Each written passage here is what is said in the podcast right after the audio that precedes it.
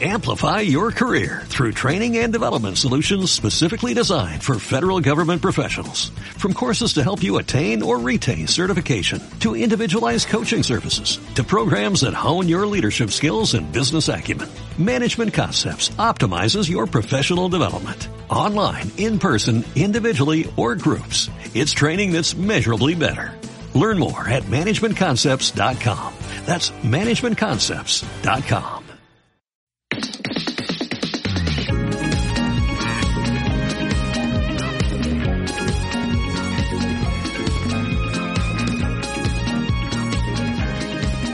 Bienvenidos a este podcast Creciendo Juntos con la licenciada Angélica del Castillo, esposa y mamá. Hola, pues qué bueno que sí continuaste y estás aquí con nosotros. Recuerda que estamos hablando del tema Uno más grande que yo sigue en control. Y estamos en Hechos capítulo 27. Bueno, empezamos de lleno, ¿eh? Así como va. Hechos capítulo 27, eh, Pablo, este, pues se determinó ahora que fueran en un viaje y dice que con Pablo, yo quiero que cheques esto, si tienes ahí tu Biblia, con Pablo, dice cuando se, se decidió que habíamos de navegar para Italia, entregaron a Pablo y a algunos otros presos a un centurión llamado Julio de la compañía Augusta y Aristarco de Tesalónica. Eh, con Pablo iban Lucas, el médico, eh, que era un hombre estudioso, él escribe en primera persona este capítulo y lo vamos a ver un poquito más allá. El versículo 2 dice, y embarcándonos, ¿verdad? Está hablando eh, con alguien más. Dice, y embarcándonos en una nave, dice que iba a, tocar los puertos de Asia, zarpamos estando con nosotros y da los nombres. Aristarco, macedonio de Tesalónica. Ok. Eh, que él ya había sido compañero de Pablo, este personaje, y lo iba a hacer también de prisión en Roma. Hay varias este, referencias a esto. Mira, yo creo que era un consuelo para Pablo tener por compañeros en este viaje tan largo y tan peligroso, ¿verdad? Porque tuvo varios viajes peligrosos y largos, pero eh, este era un viaje así. Y yo creo que para ti, para mí es un consuelo también saber que tenemos compañeros en nuestros viajes, en nuestro peregrinar por esta tierra. Dios permite que haya personas a veces a nuestro lado, a veces nos toca solitos, solitas, pero es emocionante tener, ¿verdad? Personas a nuestro lado. Qué amor y qué lealtad de estos compañeros como Lucas y Aristarco eh, hacia el apóstol Pablo. Qué bueno es tener familia de Dios cerca de nosotros. Si tú me estás escuchando y tú no tienes una familia, una congregación, yo te quiero animar a que la busques, porque es importante tener una congregación y una familia. Tal vez tú dices, pues yo fui a una y me fue más mal que bien. Bueno, pues este, no sé si tú también te portaste mal, porque la escritura dice que si tú quieres amigos, pues primero tú seas amigo, ¿verdad? Hay que sembrar y uno aprende y crece, ¿verdad? Yo creo que el consuelo de Pablo era saber que tenía compañeros fieles y que amaban a Dios y que le amaban también a Él. Y este es un beneficio de estar en la familia de Dios, pero también es un beneficio de haber sembrado en otros. Cuando tú ayudas a otros, no lo hacemos para que nos ayuden. Definitivamente no lo hagas de esa manera. Hazlo desinteresadamente porque Dios te ha ayudado a ti. Pero cuando tú siembras en otros, es una ley. Ten la seguridad que vas a cosechar también. Yo creo que Pablo sembró muchísimo en ellos y ahora él estaba cosechando algo de la vida de ellos. ¿verdad? Él sembró. Sí, abundante cosecha se recoge de una siembra. ¿Verdad? Y, y mira, se embarcaron con él, ¿verdad? Y también se metieron a la cárcel con él, ¿verdad? Y se acuerdan de Julio, van a decir, ¿cuál Julio? El de la Biblia, el versículo 1, que era el, el hombre que estaba a cargo de, de Pablo.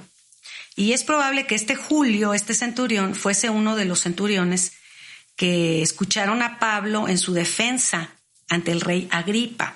en el capítulo 25. Si tú lees en el capítulo 25, Pablo tuvo la oportunidad de hablar de quién era Dios y cómo Jesús, el Hijo de Dios, se le apareció y le dio salvación, cómo le cambió la vida. Y pues Jesús mismo dijo, le dijo a, Ananías, un hombre que oró por Pablo, le dijo, eh, ve y ora por él, porque este Pablo, este Saulo, yo le voy a enseñar muchas cosas y es necesario que él hable de mí entre reyes y gobernantes. Y vaya que se cumplió. Dios quiere que no nos intimidemos ante nadie. Y él fue uno de los hombres que pudo testificar, dar las buenas noticias de salvación a reyes y a gobernantes que tal vez otros no pudieron, pero él fue un hombre escogido para eso. Y cuando él está hablando ante el rey Agripa en su defensa, eh, pues ahí muy probablemente Julio, uno de los centuriones, estaban ahí escuchando, ¿verdad? La palabra. Y yo digo, wow, yo creo que este Julio, este centurión, estaba convencido de la inocencia de, Pablo. Y aunque Pablo tal vez eh, le había sido encomendado como preso, este Julio, dice la escritura, que lo trató como a un amigo porque él le permitió que fuese a sus propios amigos y que los amigos llegaran ahí y que le atendieran cuando él ya estuvo en un pues en un encarcelamiento domiciliario, ¿verdad? Y yo les digo, sembramos y cosechamos.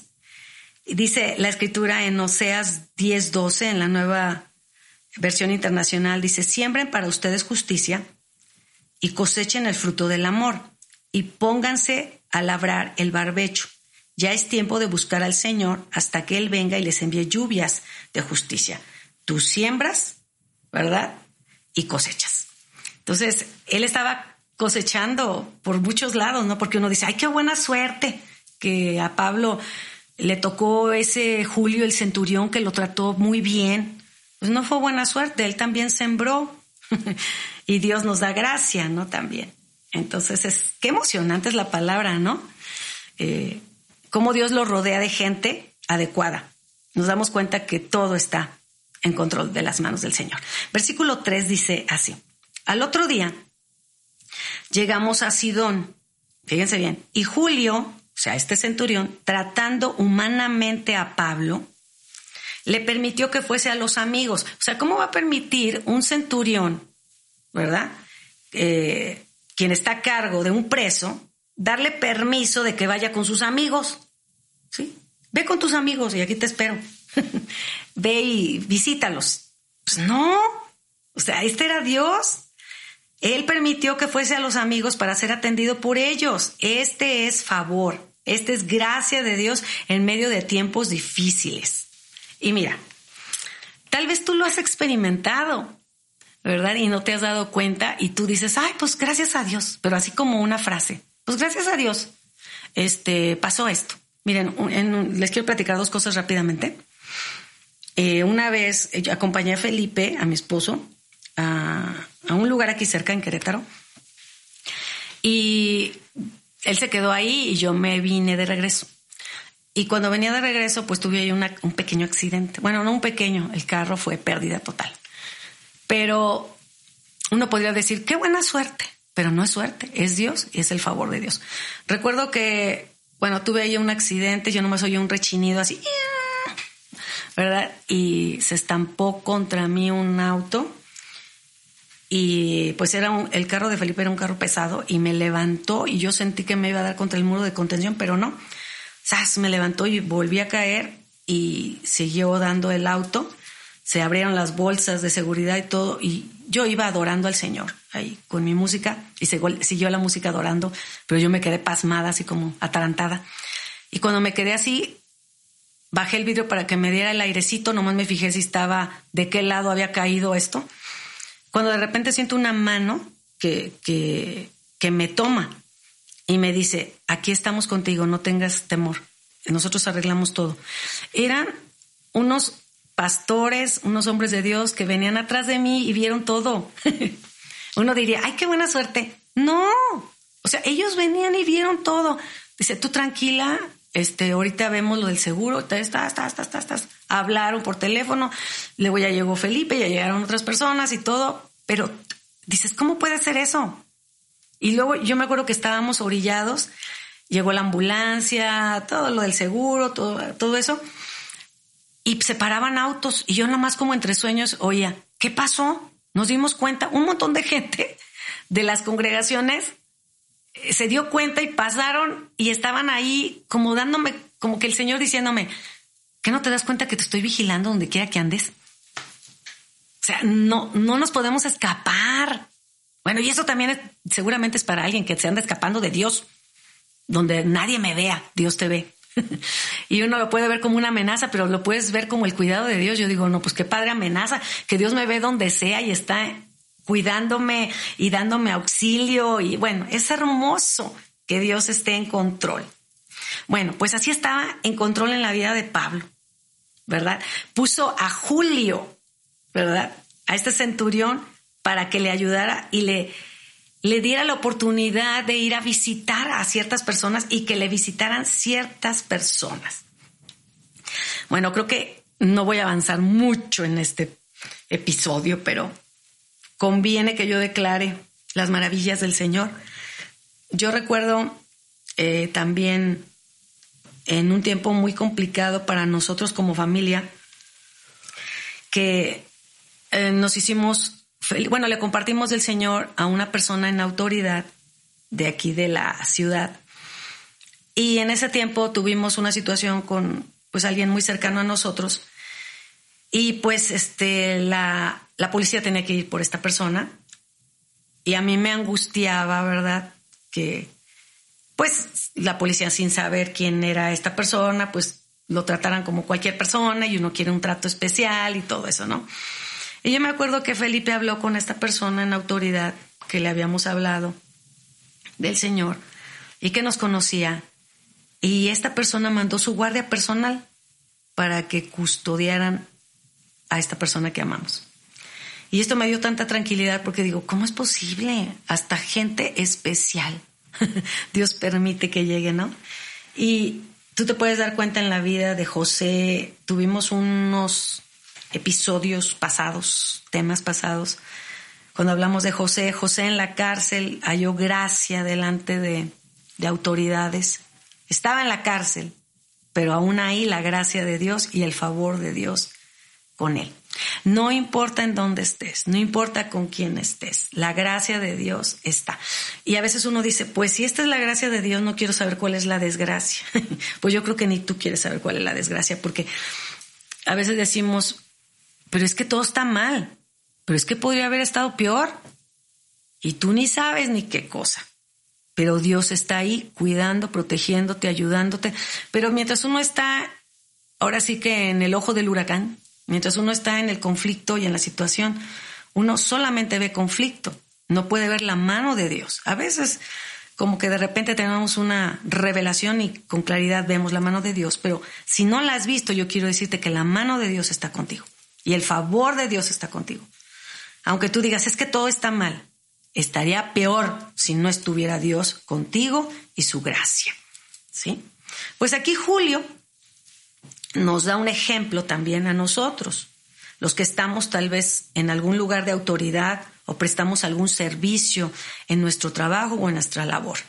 ¿Para qué? Pues para que aprendamos a respetar y demos un trato digno a todos. Escúchame bien, Dios nos está hablando hoy. Si tú tienes personas cercanas eh, trabajando contigo y tú estás en autoridad, por favor, da un trato digno a todos, aún a los que te lastiman. Porque tú puedes decir, no, pues yo voy a pagarles con la misma moneda con que a mí me, me tratan. No. Julio era un centurión. Los centuriones, pues eran personas entrenadas en la guerra. Y, y ahora sí que los romanos eran, pues ahora sí, especialistas, ¿verdad? En guerras y en batallas. No creo que era tierno ni cariñoso. Sin embargo, él dio un trato digno a Pablo. Era un preso, él podía haber tratado a Pablo con desdén y tratarlo como a cualquiera, pero él le dio un trato humano. ¿Sí? Así que sé sensible eh, a las personas que tienes a tu lado, ¿verdad? Bueno, podemos aprender tanto, tanto, tanto de esta escritura. Y yo también veo a Pablo que nos da a todos ejemplo de cómo comportarnos, siendo fieles a nuestras convicciones, en la palabra, en lo que sabemos, sea cual sea la circunstancia.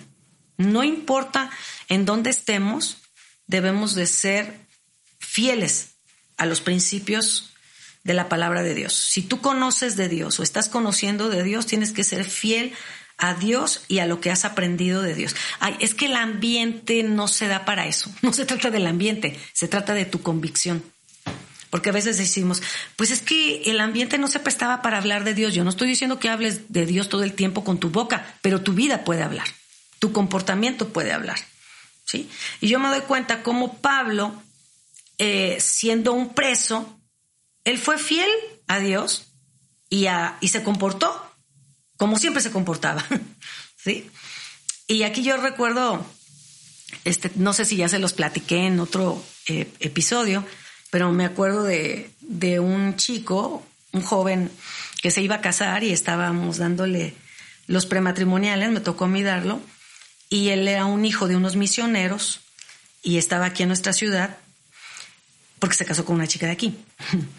y estaba dándole la plática del prematrimonial y de repente le hizo un comentario que a mí me sorprendió porque hijo de misioneros, una persona que conoce la palabra y él dijo esto, esta expresión, esta frase, estas palabras.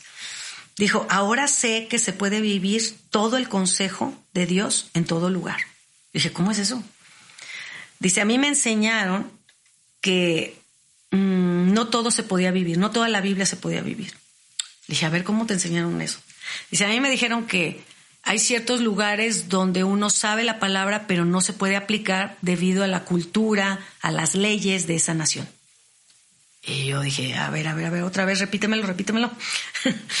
y él decía eso, que en ciertos países no se podía vivir la palabra de Dios. Y dice, y ahora sé que sí se puede. Le digo, pues claro, porque la palabra de Dios, los principios bíblicos trascienden la cultura.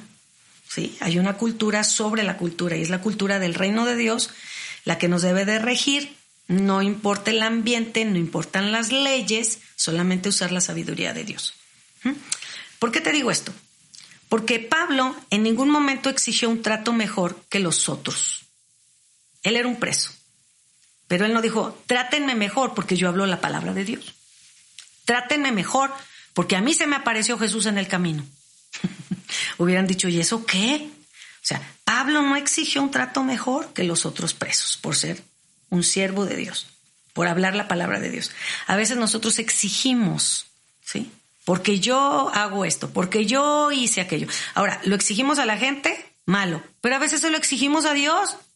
Porque yo te sirvo, porque yo le hablé a fulano, porque yo hice una oración por fulano. Ahora, hágame, Señor. O sea, ¿qué onda? o sea, no es así. Seguimos siendo siervos. Pablo fue un siervo. Pablo no exigió un trato mejor. Ahora, tampoco les echó la, la maldición de Tutankamón, así, no les echó la maldición, pero les vendrá fuego del cielo porque me tratan aquí como un preso, como los demás y que no sé qué, ¿verdad? Fuego del cielo. No, tampoco. Él dijo, pues, me tocó estar aquí, Dios tiene un plan. Y eso yo, yo, pienso que eso es lo que tenemos que aprender, que si sabemos que Dios está en control y está sobre todas las cosas, aún las situaciones difíciles tienen el propósito de formar algo en nosotros o enseñarnos algo. ¿sí? Ahora, él tampoco intentó escapar, porque generalmente todos los presos tratan de escapar, bueno, al menos en las películas. Pero él no intentó escapar o, usó, o usar justificaciones. ¿sí? No, no, no, no, para nada. Miren, les platico un ejemplo. Eh, Em, un, hijo mío y yo íbamos a ir a una boda, este, y nos fuimos en el auto y él iba manejando y cuando ya entramos a la, no a la, a la autopista más rapidita, este, aceleró un poquito pues para entrar y que no nos pegaran los autos de atrás. Y no aceleró tanto, sino aceleró poquito. Y yo me fijé, aceleró 100. Y yo dije, está bien. Íbamos atrás de los autos. Y de repente, pues este, llegaron los tránsitos, las motos. Y yo dije, ah, caray. Y ya se acercaron y ah, yo me quise, yo quise decir, pues, ¿qué onda, verdad? y ya le dijeron, es que ibas a exceso de velocidad. y yo le dije, iba a 100, porque él decía que iba a 125. Le dije, mire, yo me fijé que le aceleró y fue 100, es la verdad. Pero ya cuando me enseñó así el platillito donde estaba el límite y decía 80, entonces, pues ya me quedé callada, ¿verdad? Porque ahí decía 80. Y ya se fue el, pues el tránsito a hacer la multa y todo. Y pues parecía como que esperaba algo más, ¿verdad? y yo le dije a Cris, no bajes, no bajes, no bajes, espérate. O sea, merecemos la multa y no vamos a ni a justificarnos ni a pelearnos, porque pues sí, yo si me hubiera puesto a discutir si no dice que va a 120, 125 porque iba a 100. Pero la verdad, la velocidad era otra. Y a veces nos ponemos a discutir o a veces queremos escapar de la situación y a veces hay que vivir lo que tenemos que vivir porque lo hicimos mal, ¿verdad? Y no justificarnos y no irnos por la tangente, sino hay que ser fieles a las convicciones que tenemos. ¿Cuesta trabajo? Sí, porque se estaba haciendo tarde. No importa. A veces no he sido fiel a mis convicciones ni a la palabra de Dios, pero yo creo que Dios está demandando de nosotros una, ser una generación que vive de acuerdo a lo que habla y a lo que cree. Así que recuerda uno más grande que nosotros sigue en control, sin importar qué tan feo se vea la situación. Ay, respiren, respiren, respiren, ¿verdad? Ok, solamente quiero que recuerdes que no todo crecimiento trae madurez, pero la madurez siempre te dará buen crecimiento. Así que, familia, por difícil que sea, seamos fieles al Señor y en lo que creemos del Señor. Hasta la próxima. Gracias por acompañarnos en este podcast. Te invitamos a que compartas con tus amigos y familiares para que esta comunidad crezca. Visita nuestro sitio web trigoymiel.org y síguenos en nuestras redes sociales, Facebook, Instagram, Twitter y en nuestro canal de YouTube. Trigo y miel, enseñando principios que transforman vidas. Amplify your career through training and development solutions specifically designed for federal government professionals. From courses to help you attain or retain certification, to individualized coaching services, to programs that hone your leadership skills and business acumen, Management Concepts optimizes your professional development. Online, in person, individually, or groups. It's training that's measurably better. Learn more at managementconcepts.com. That's managementconcepts.com.